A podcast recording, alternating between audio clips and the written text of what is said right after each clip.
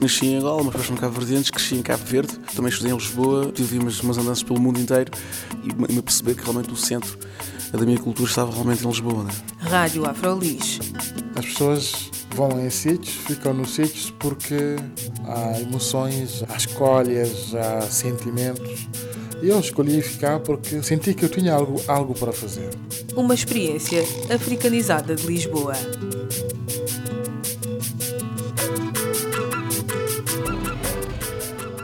Olá, bem-vindos à Rádio Afrolis, o audioblog onde falamos sobre afro-lisboetas. O meu nome é Carla Fernandes e hoje a nossa convidada é Anangome. Considero-me uma afro-lisboeta, que é a cidade onde nasci, atualmente é a cidade onde vivo onde estou inserida numa série de dinâmicas que, que têm também como objetivo pôr-nos na agenda, não é? E não só nestas questões mais folclóricas de, de celebrar a África uh, através da música, da comida, mas outras questões também mais profundas. Um, já viajei bastante, mas é sempre com muito carinho que regresso a Lisboa e vejo-me continuar também por aqui. No passado, trabalhou para a Associação Solidariedade Imigrante e teve contacto com organizações como o SOS Racismo. Entre 2009 e 2010, realizou o documentário Nós Terra, com o auxílio de uma equipa. No filme, a jovem portuguesa, filha de pais cabo-verdianos, explora o tema da identidade através da história de outros jovens negros portugueses que viviam em bairros de Lisboa, como a Cova da Moura ou o Casal da Mira. Não sou de clandestina, só isso. Eh, de resto, não tem vantagens nenhumas. Passamos por certas dificuldades, não de racismo, mas de aceitação. Anangoma, ou Tica, como é conhecida entre os amigos, é animadora sociocultural e agora tem uma filha de 10 meses que a motiva a fazer o trabalho social com a consciência do que é ser uma mulher negra em contexto minoritário. Ao longo dos anos, Ana Angome acabou por aperceber-se de que a sua prática profissional, por vezes, se confundia com o seu processo de afirmação identitária. Era uma necessidade que eu tinha. É? Havia hum, algo em mim que não estava preenchido, não é? e havia aqui um, um vazio.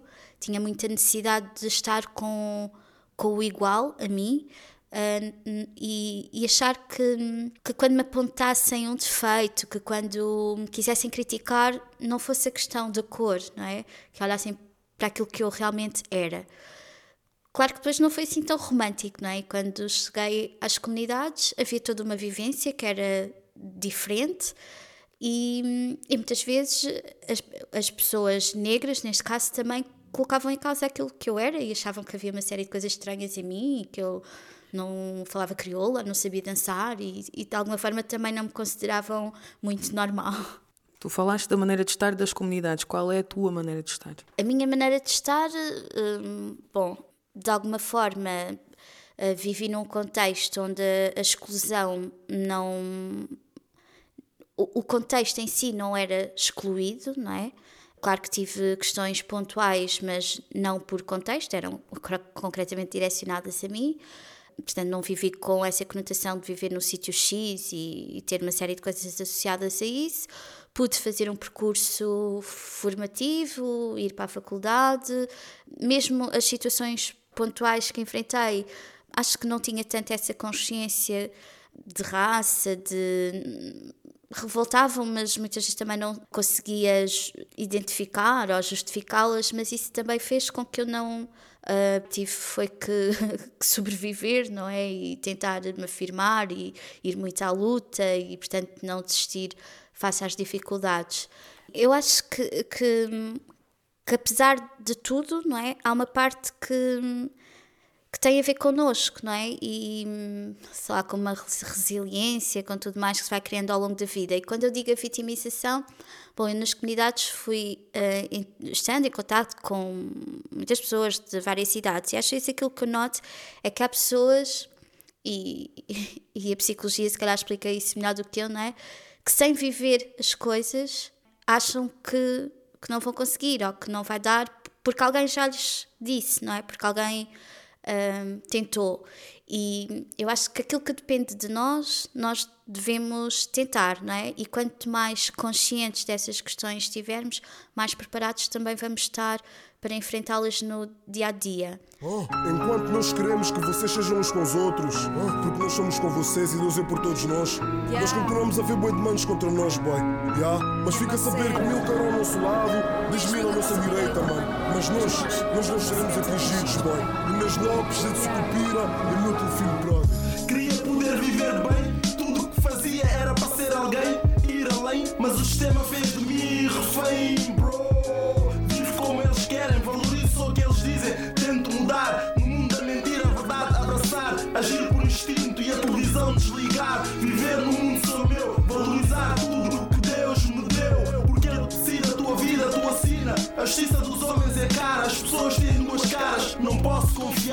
não posso confiar. Imigração em busca da melhor condição. Por aquilo que acredito, o meu sonho não Não devemos uh, simplesmente não ir à luta, não tentar uh, concretizar aquilo que são os nossos sonhos por acharmos que, que aquilo não é para nós, porque alguém nos disse isso, não é? Claro que depois na prática se calhar não é assim tão, tão simples, mas há muitas pessoas que acho que fazem. Fala-me dessas pessoas que, que fazem, porque tu trabalhaste nas comunidades e certeza que viste os dois lados, não é? Viste as pessoas que realmente, depois de tanta opressão, de tanta, tanta restrição, não se sentiam capazes de ir além e ficaram-se por ali. E outras pessoas que não, que conseguiram lutar e conseguiram uh, realmente sair da situação ou então lutar dentro da comunidade para que outros conseguissem sair dessa situação. Sim, encontrei muitas pessoas que fazem e que me inspiram imenso e com quem muitas com os quais fui organizando em, em alguns projetos, uns mais duradouros, outros menos, mas há imenso pessoal que que é isso que se organiza, que se reforça uns aos outros, que que torna estas como eu própria estava a dizer na minha experiência, se calhar passei por determinadas coisas, mas que não as sabia explicar, não tinha recursos para perceber porque é que aquilo me acontecia, não é? E vivia sozinha estes meus dramas e nas comunidades encontro muitas pessoas que se organizam, formam organizações, grupos e que falam sobre estas coisas e acho que isso é muito importante explicitar, não é? As pessoas realmente Uh, juntas construírem todo um argumento, todo um discurso que lhes permita depois no dia a dia combater isso e, e também dar visibilidade a outras coisas, pessoal que se interessa por estudar a história da África, criar ou mostrar outros, um, outras referências que nós sentimos falta delas, inclusive é na escola. Um, a maior parte das vezes que se fala dos negros na escola é quando estão a falar de escravatura e, e de colonialismo e coisas de género, sempre do negro como submisso, nem sequer se fala das lutas de libertação, não é? Quer dizer, foi tudo coisas que nós tivemos que vir descobrir sozinhos. E muitas dessas coisas eu descobri no contacto com, com estas pessoas que estamos a falar. Tu fizeste uma coisa que é bastante interessante e que se calhar agora esta é a minha interpretação, que também se calhar foi para contribuir, para dar instrumentos para que as pessoas tivessem referências, que tiveste a ideia para o documentário e depois também tentaste organizar pessoas para poderem realmente realizar esse documentário Nós Terra. A ideia era muito essa, era o dar voz, não é? Bom, o nome, primeiro, uh, remete para o crioulo, não é? Portanto, eu sou de origem cabo-verdiana, Uh, assim como todos os protagonistas, portanto, as pessoas com quem estivemos à conversa no documentário. O nosso terra, exato, podemos estar a falar de Cabo Verde, podemos estar a falar de Portugal, não é? O documentário tem muito esta dualidade.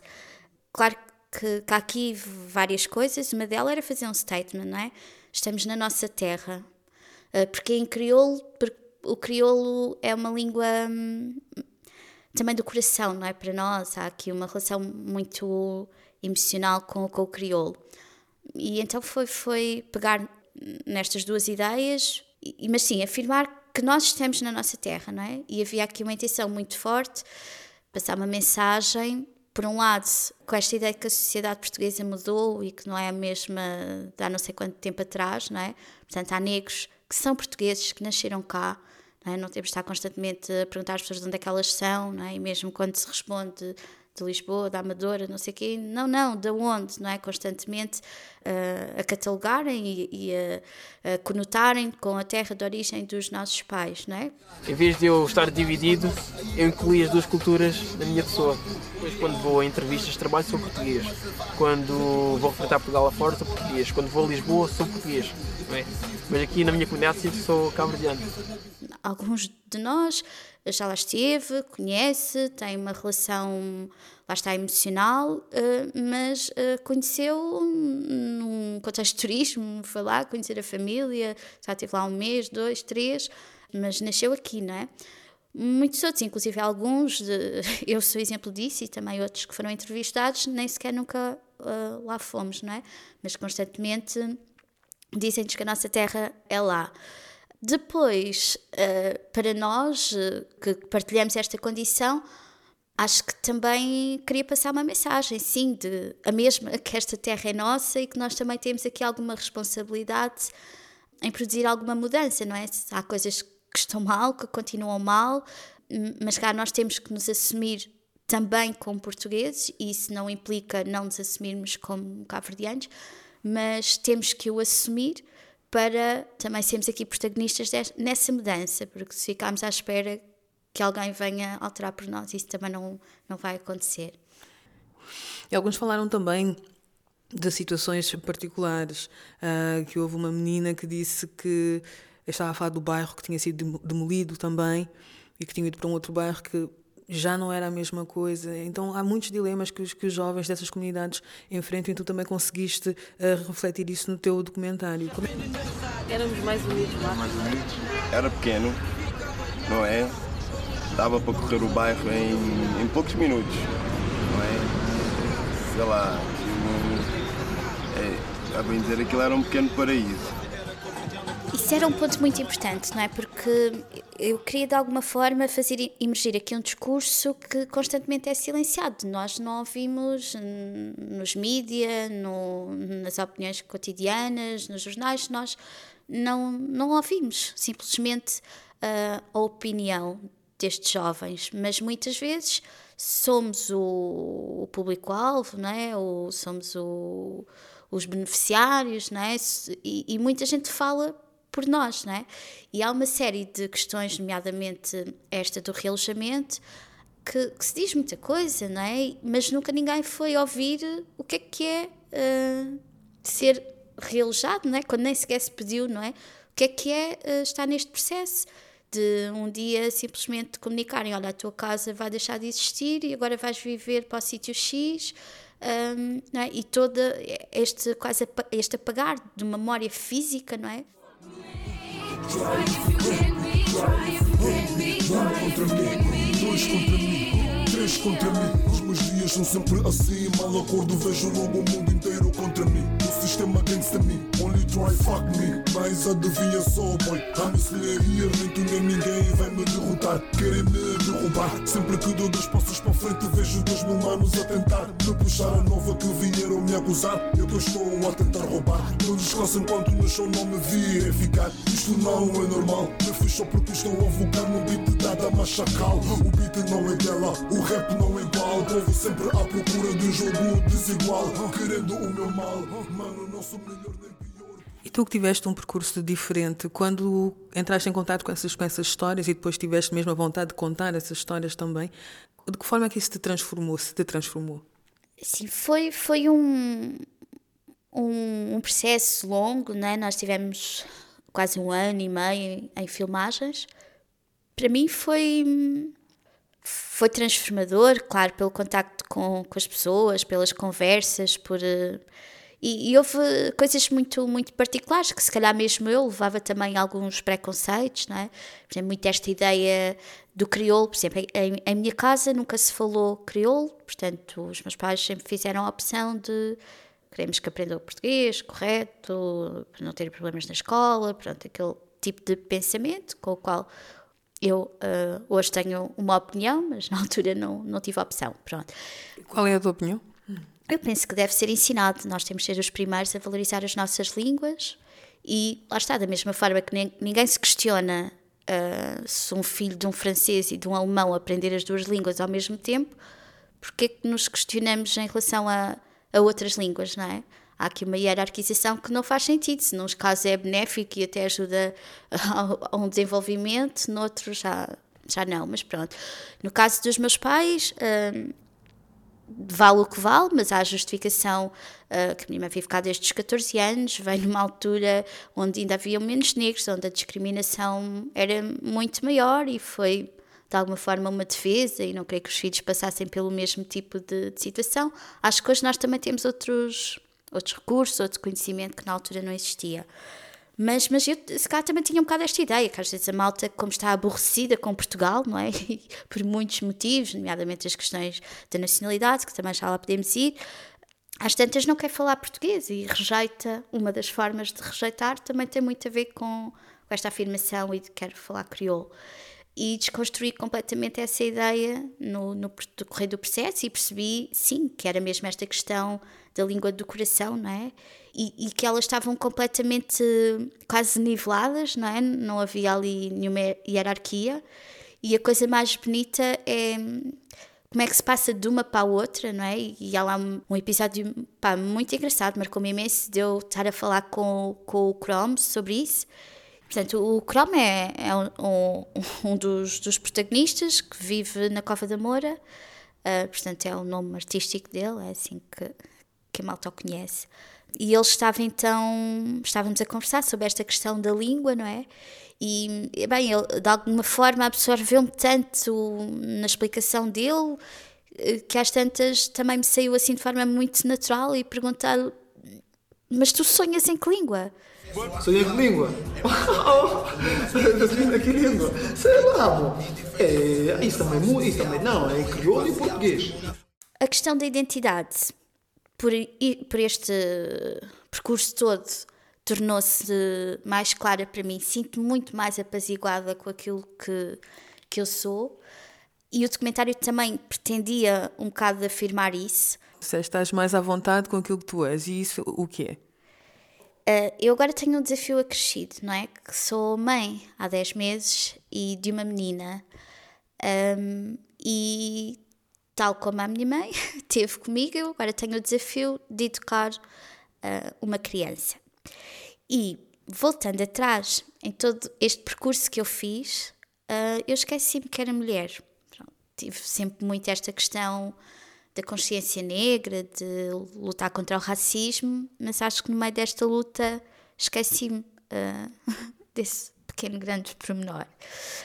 Pronto, tenho, fiquei muito com esta ideia também aqui de alguma mestiçagem cultural, não é? Uh, porque eu sou fruto de diversas culturas, não é? Se calhar a cabo-verdiana e a portuguesa são as mais evidentes, mas todos nós somos influenciados neste contexto globalizado por N coisas e incorporamos aquilo que, que gostamos e que nos identificamos.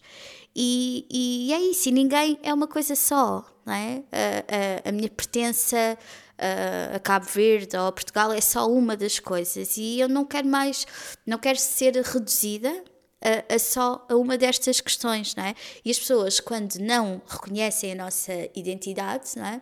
Fecham-nos em caixinhas, não é? E há muito aquela necessidade de termos que dizer sou uma coisa ou sou outra, e nós não temos que optar, nós somos as duas coisas e é bom que, que o possamos viver com plenitude sempre. Aí uma tarde uma cedo Eta porça se não for verdadeiro seguinte É abuso de polícia na minha É só uma prova Que esta para consiga e deu ser um povo diferente. De primeiro povo existente nesse planeta Escravos. Foi uma conversa com Ana Ngome, realizadora do documentário Nós Terra Produzido entre 2009 e 2010 Em que a jovem portuguesa, filha de pais cabo-verdianos Explora o tema da identidade Através da história de outros jovens negros portugueses que viviam em bairros de Lisboa considerados problemáticos. Podem ver o documentário na íntegra no blog criolidades.blogspot.pt. Eu sou Carla Fernandes, fiquem bem. Na na sabe aquilo que não tá falha. Esta raja argumento que dar no para fatada. Quem não liga para pegar nada.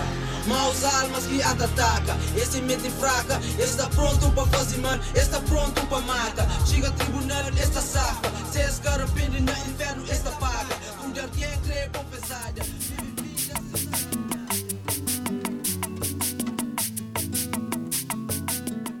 Rádio Afrolis